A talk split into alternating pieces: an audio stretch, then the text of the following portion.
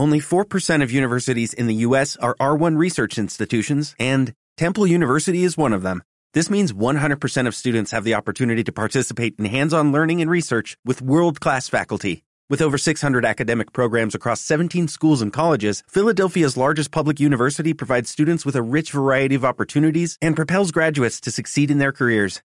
Temple University. Schedule a campus tour today at admissions.temple.edu/visit.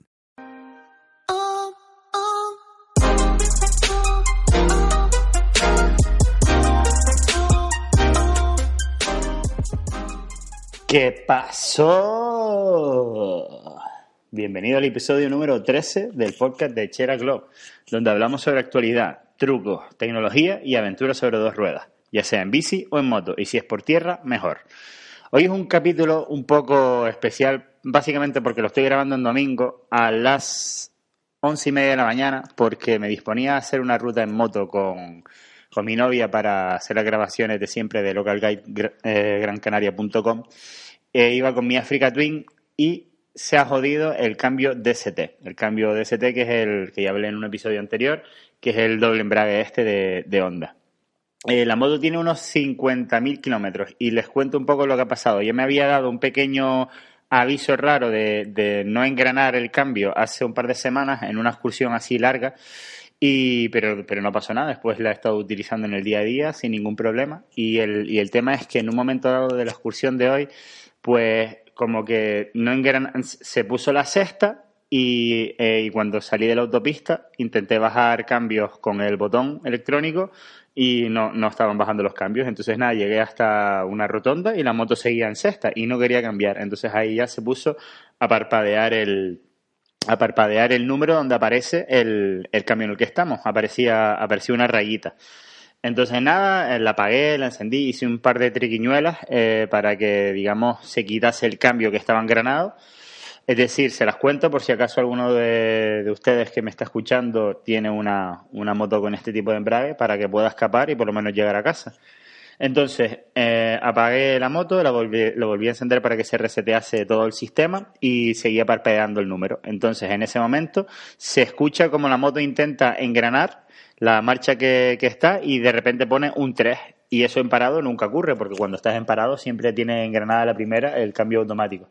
Entonces, lo que hice fue, eh, en estático, pero con el motor encendido, eh, sí me dejó seleccionar la, la, marcha primera mientras parpadeaba el número hasta llegar al, hasta llegar al 1.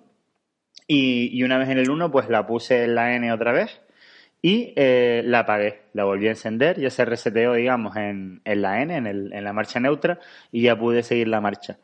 Eh, directamente pues di la vuelta y cogí autopista y tranquilamente en sexta, despacito por, por el carril derecho por si acaso se desengranase la, la marcha, pues pude llegar a casa. Eh, y ya cuando entré otra vez en pueblos y etcétera hasta llegar a mi casa, pues la verdad es que ya empezó otra vez medio a fallar porque no, no, me, hace, no me hace caso cuando estoy pidiéndole al, al cambio que, que baje o que suba. Solamente lo hace él auto, eh, de manera automática y, y, no lo hace muy fino, lo hace a destiempo. Entonces, nada, mañana, bueno, sí, mañana lunes la llevaré a primera hora a la casa, a la casa Honda, a ver qué solución me dan, porque la moto ya está fuera de garantía.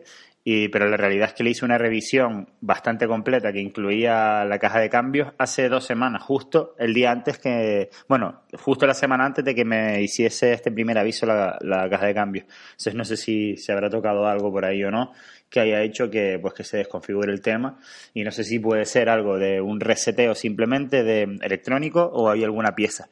Me informé ahora un poco por internet y ponía por ahí algo de una VFR 1200, de mucho más antiguo, de 2011, que en un foro me refiero, un tío contando el caso de lo que le pasó y al final era un sensor que estaba dentro de, de la caja de cambios y que tuvo que cambiarlo. Pero claro, eh, sin garantía, no sé a ver cuánto va a costar eso, si la pieza está o no está, o va a tardar un mes, o cuánto va a tardar. Porque la verdad que la semana que viene tengo un viaje con la moto, eh, así que me estoy oliendo que, que no va a poder ser. Pero bueno, vamos a ver si hay alguna solución y por suerte es solamente algo leve y, y barato. Espero que sea barato. Ya, ya les contaré.